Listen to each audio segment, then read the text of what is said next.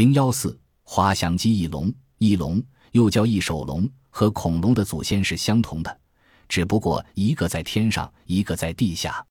翼龙，而且既然有会游泳的爬行动物，当然也有会飞的爬行动物。翼龙的骨头中间是空的，可谓身轻如燕。作为爬行动物，它的脊椎已退化了许多，前肢的手指变化也很大，其中有三个蜕变成钩状的爪。第五个已消失，第四指则加长，成为翅膀的支柱。一张皮膜连接四指、躯干和腿，这就是翼龙的翅膀，形如舞蹈家牵起翩跹的长裙。而那层皮膜是至关重要的，如果不慎撕破的话，也就等于宣判了翼龙的禁飞令。而它的后肢变得很软弱，基本不能行走，身后还有一条用以维持平衡的小尾巴。当翼龙展翅飞翔的时候，也正是它搜寻猎物的大好机会。翼龙的眼睛十分敏锐，它在空中居高临下，把地上的一切尽收眼底。一旦有什么风吹草动，它都会很警觉，所以小动物很少能逃过它的手掌，甚至连湖里的小鱼小虾也难逃厄运。但是，不要误以为翼龙真的就跟鸟类一样，其实。它飞行的时间很短，路程相对也不长，这是因为翼龙翅膀的构造不如鸟类巧妙，还不能胜任高空翱翔。它只是借着上升的气流在空中滑翔，就像现代的滑翔机一样，而与真正鸟的飞翔有所不同。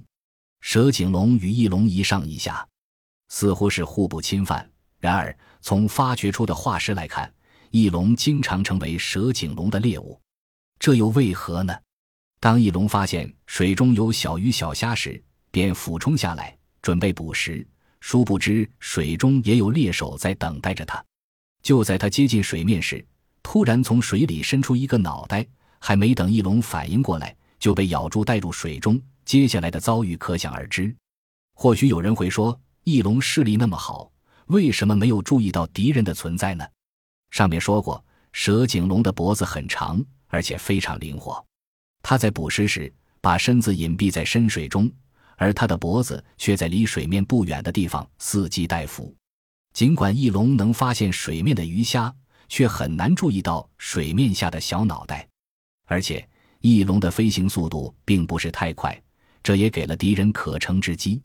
会飞的假鸟翼龙，它的命运就是这样：海陆空。龙之家族的足迹踏遍整个地球，当然，这中间最为繁盛的还属恐龙。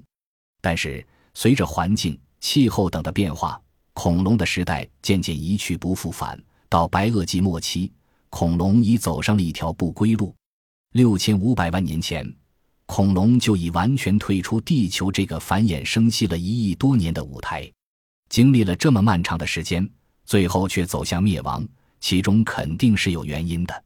关于恐龙灭亡的缘由，有很多说法，譬如灾变论、弱肉强食论、流行传染病论等等。一九七九年，诺贝尔奖金获得者、美国科学家路易斯·阿尔瓦雷提出贝克莱理论，即在白垩纪末期，一颗小行星猛烈撞击地球，发生大爆炸，使地球上空的大气层中布满尘埃和沙石。因此，地面变得黑暗而又死气沉沉，就像地狱一般。植物不能光合作用，花不再飘香，大自然停止了呼吸，而生活在地球上的恐龙更是遭到了致命的打击。不仅缺乏食物，在生殖方面也受到严重影响。突然的灾难使恐龙被惊吓，而导致性激素发生变化，因而产下的蛋蛋壳厚薄不均。壳太厚会堵塞表面的气孔，使正在发育的胚胎得不到氧气，窒息而死；太薄的壳又容易破碎，恐龙幼崽同样难以成活。这个观点有一定的科学依据，但也还需进一步研究。而恐龙间的弱肉强食及传染病的论点并不是很全面，不能用来证明恐龙灭绝的原因。假设或者片面的研究都很难使人信服。最根本的因素还在于恐龙所生存的环境和气候。根据地质科学的研究，可以肯定，在白垩纪末期，地球上发生了翻天覆地的变化，平原隆起成为山脉，而大海也逐渐变成陆地。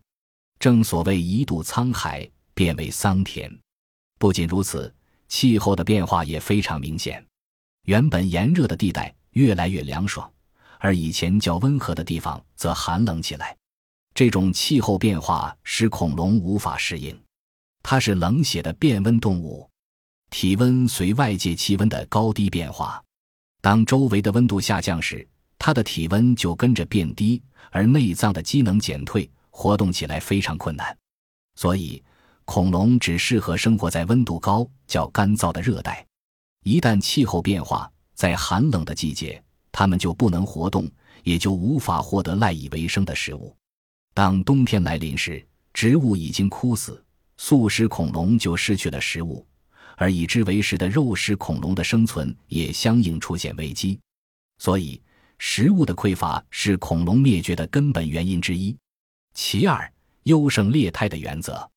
正当恐龙告急之时，一类新生的动物蓬勃发展起来，这就是哺乳类。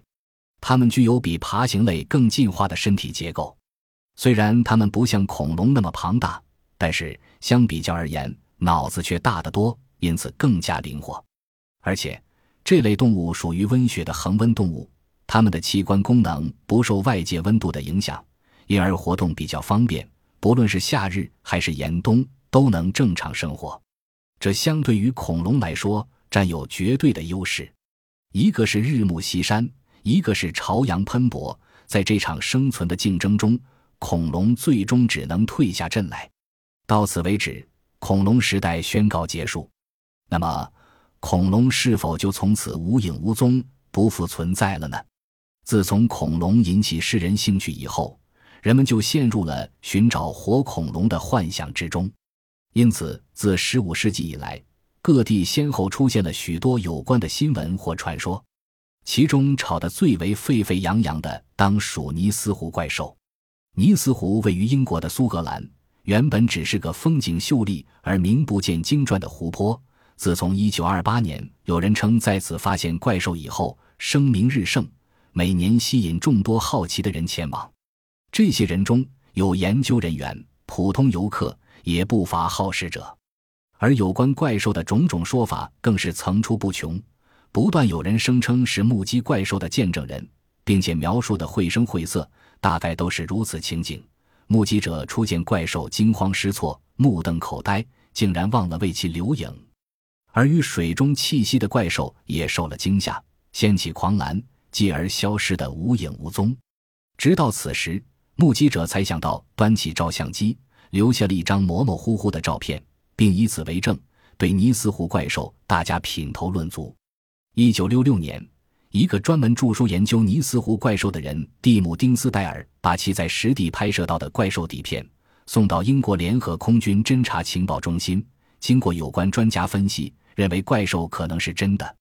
由于该中心在此领域的权威性，这一结论立即轰动了世界。这头怪兽到底是什么样子呢？据说这是一个圆脑袋、长尾巴的庞然大物，它用四只脚走路，行动很缓慢，看起来确实有些像恐龙家族的成员，因此有人认为它可能是恐龙的后裔。尼斯湖怪兽的诱惑在世人中间延续了很长时间。随着科技的飞速发展，研究手段越来越先进。某一天，当科学家重新拿起尼斯湖怪兽的形象仔细端详时，他们得出了一个令人尴尬的结论：这张照片是伪造的。原来，丁斯戴尔出于一些私人恩怨，便炮制了这出恶作剧，以玩弄和嘲笑科学家们。不过，这个玩笑也开得太大了。除了尼斯湖怪兽外，在西伯利亚也流传着形似万龙的巴洛塔湖怪龙的故事，而美国佛罗里达州的居民则称看见有类似翼龙的怪物在空中飞翔。对于这些传闻，至今也没有更确切的证据来显示它的可信程度。前些年，俄罗斯科学家称他们孵化出一条恐龙幼崽，不幸没多久就死去。从照片来看，有点像一只烧乳鸽，如同前苏联曾报道过的外星婴儿克死俄罗斯大草原的消息。这个报道也让人产生怀疑，究竟是怎么回事？只有问当事者本人。这些关于活恐龙的传说为什么都难以令人信服呢？原因在于证据只有报道者的描述和一些模糊不清的照片，没有实物，而且每次都是神龙见首不见尾，只见发现的消息，却再也没有下文。事实胜于雄辩。如果哪一天动物园里真的展出活恐龙，才能说明其真的还存在。那么，恐龙有可能残存至今吗？回答是可能的，因为地球上仍然有适合它们生活的地方，比如一些处在偏僻地带的温和湖泊。再者，当今地球上还生存着许多被称为活化石的古代生物种类，像大熊猫、鳄鱼、古蜥蜴等。或许，在某一个还不为人知的地方，真的就生活着苟延残喘的恐龙。当然，在缺乏证据的情况下，姑且质疑。等待着真相大白的一天。不可否认的是，恐龙曾是地球的主宰，而我们在研究恐龙化石的过程中，也获得了很多知识和快乐。恐龙引起人们各种各样的联想，丰富了人类的娱乐生活，这也是不能忘记的。